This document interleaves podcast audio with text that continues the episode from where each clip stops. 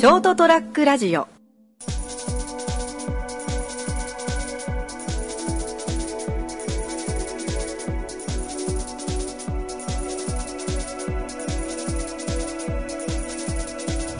いや、最近暑くなりましたね、本当に。いよいよ夏本番みたいな感じで、もう太陽もやる気出してカンカン照りになってしまってる状況ですね。皆さん、この暑さ大丈夫でしょうか？みんないろいろな、か農業方法とかで夏を乗り切っていますでしょうか？さっきまで私は冷蔵、えー冷凍庫に入ってる氷食ってました。というわけで皆さんこんばんは、えー、203ラジオ。今回もお送りしていきますは、私なもの、えーソロラジオとなっております。最後まで、えーご付き合いいただけたらと思いますので、え今回もよろしくお願いいたします。いやー、やっぱ夏本番ということでね、8月になったら、やっぱ一段と、何ですかね、気分的にも上がるのかな？そんな感じで、雰囲気として、また気温も上がって、やっぱりね、8月が一番きついよね。1年過ごしてる中で。も、ともと、冬生まれだからかな、夏があんまり好きじゃないというか、もう夏がダメになりますね。うん。ちょっと前回の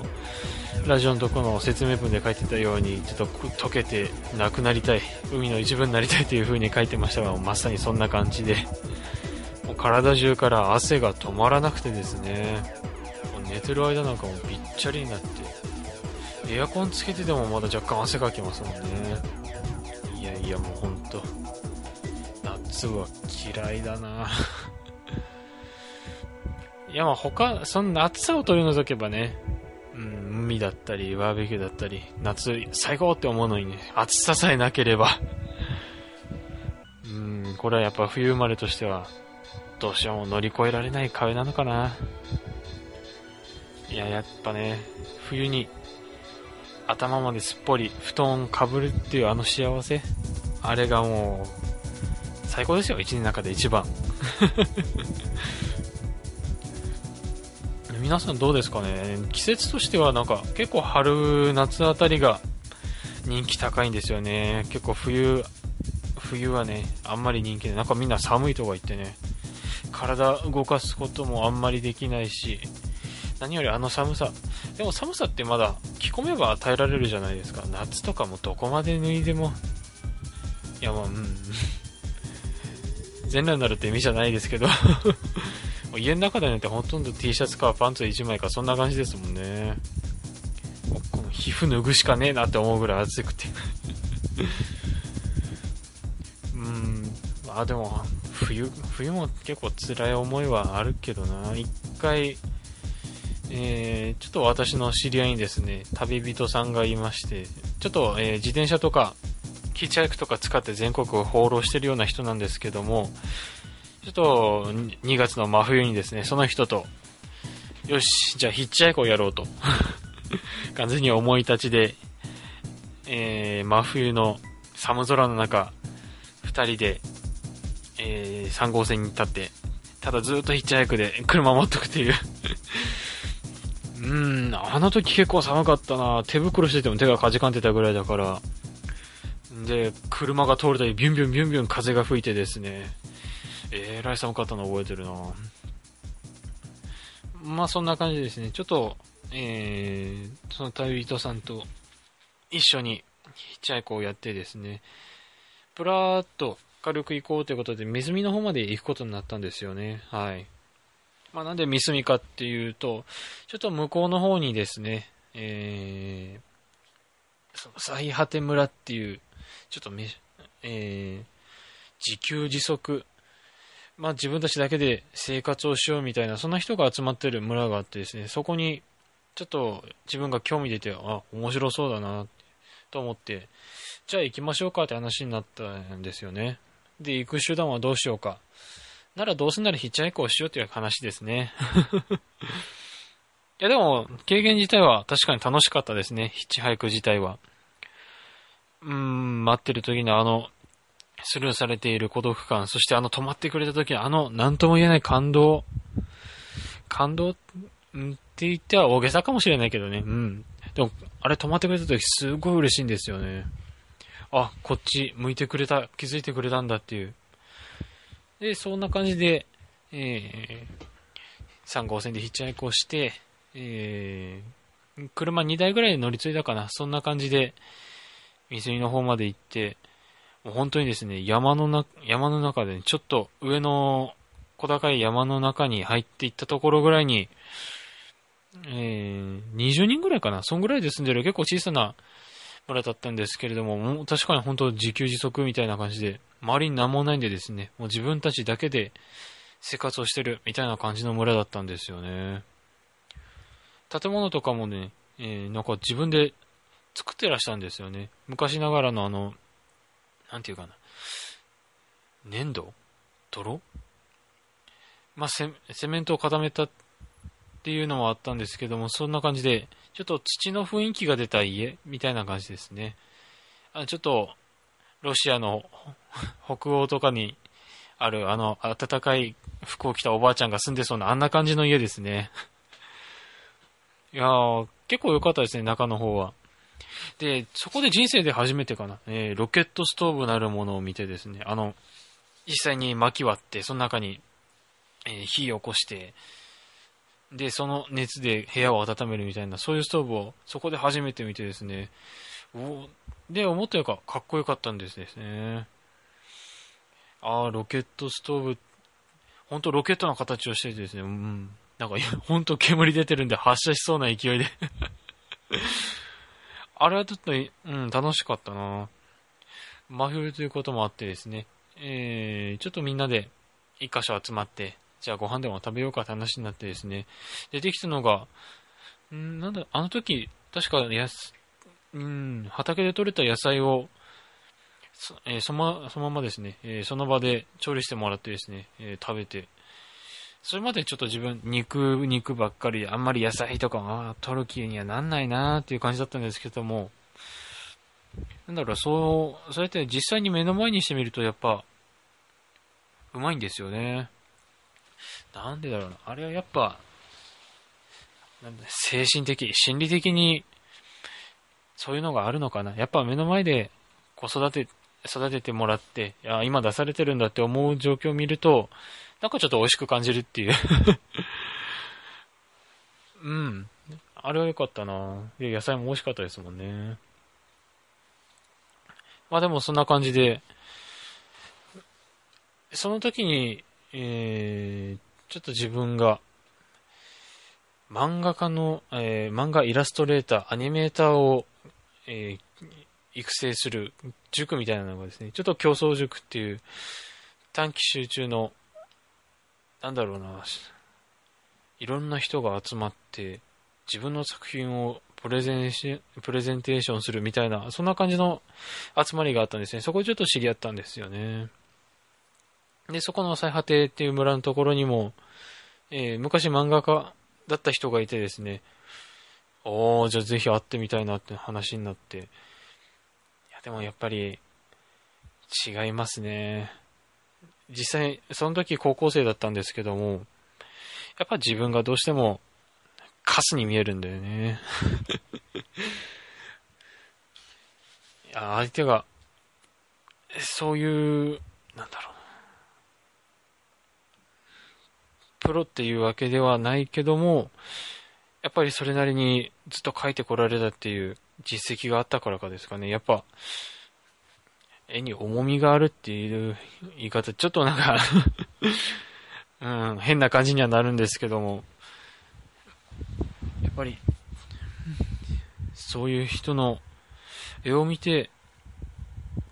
ああ、こう、うん、こういったものが書けたらなって思うことはありましたね。まあそんな感じで、ちょっと、ね、知り合いの旅人さんと、えー、自給自足の村に行ったって話だったんですけども、この時に、そうですね。これ夏だったら耐えられないかもな。いや、もうそこの、まだちょっと小高い山って言ったんですけども、周りにそこまで木がなくて、結構開けた感じだったんですね。あの状況でカンカン照りだったらって思うと、家の方もですね、えー、先ほど言ったロケットストーブがあるぐらいで、特に空調も、えー、設備が整っているわけではないので、あの土の家のな、土壁の家の中で、夏過ごすってなると、うーん、どうなんだろうな。でも結構、あ、そっか、和風の家とか、それで土壁使ってある家とか結構ひんやり、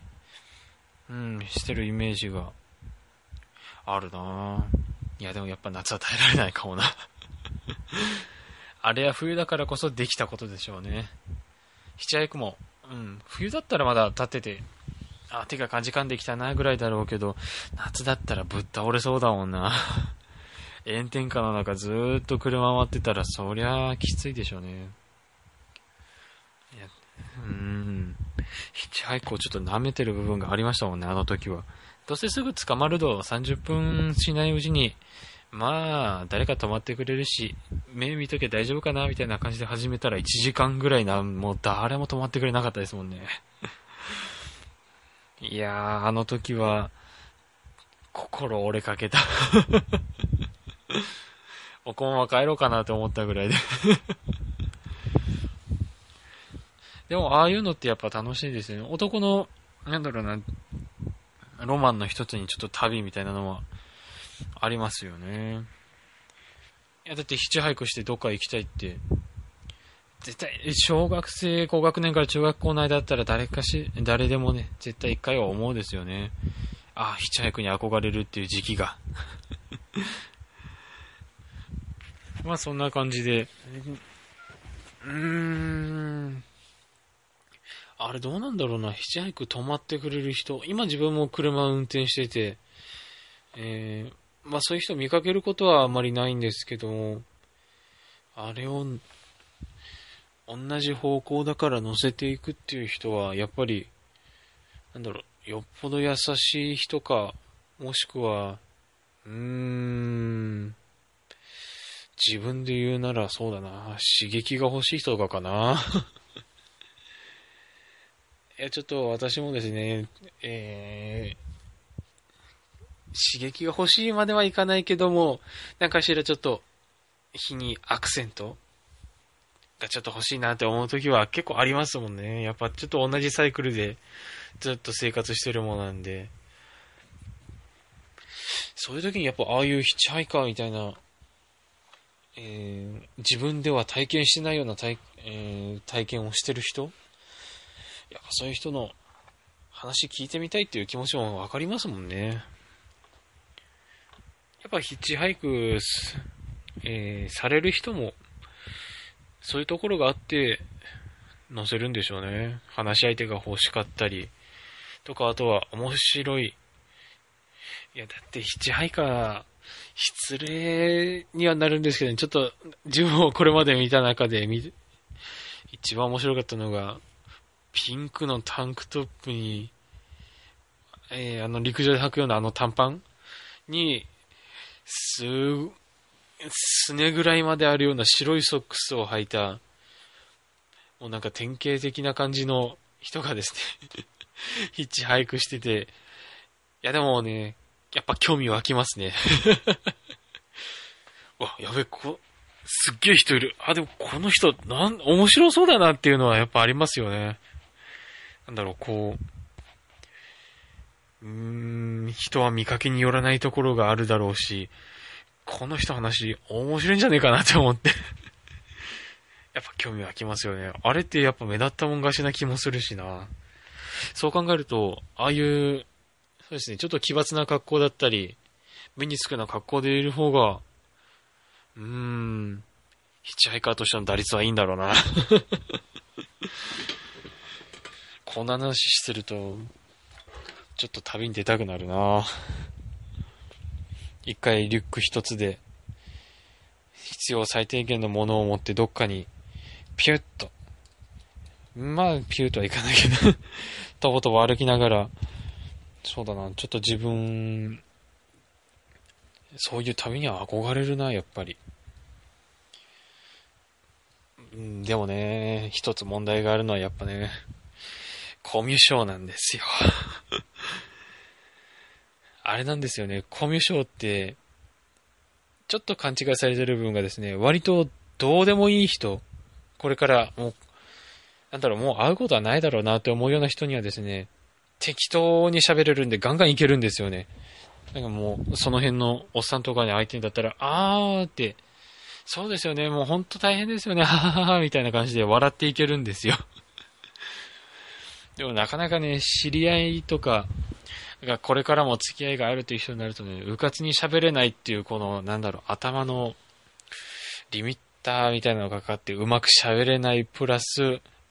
相手のご機嫌を取ろうと思って喋るんで、言葉選びすぎて、なかなか出てこないプラス変な言葉になってですね。そんな感じで、だんだん自分で喋ってる自分が嫌いになってくるんですよね。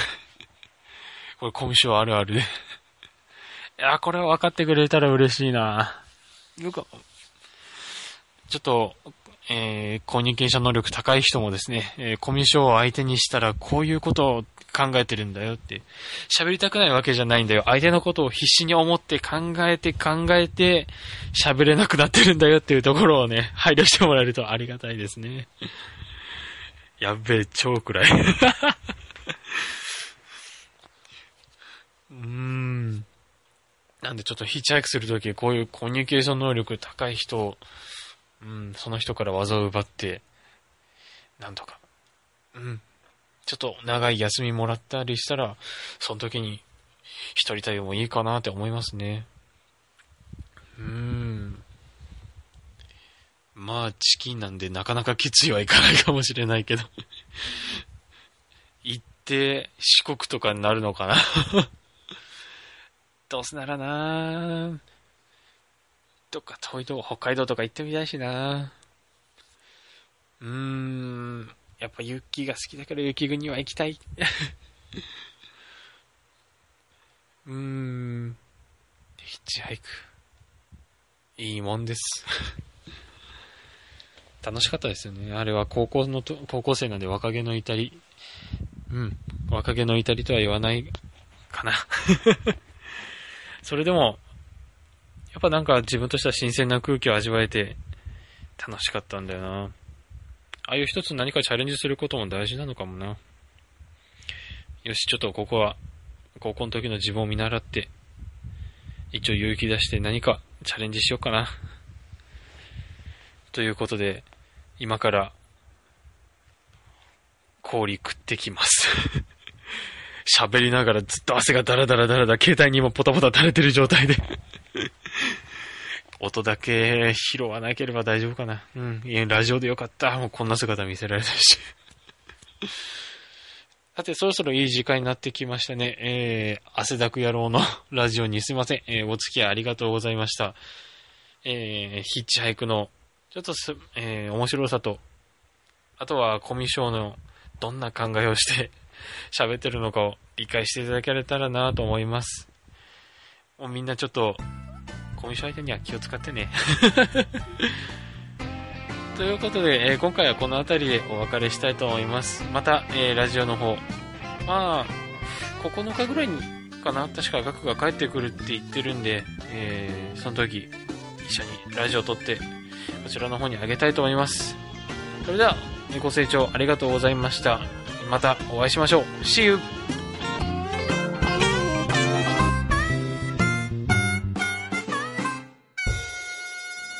ST-radio.com ショートトラックラジオ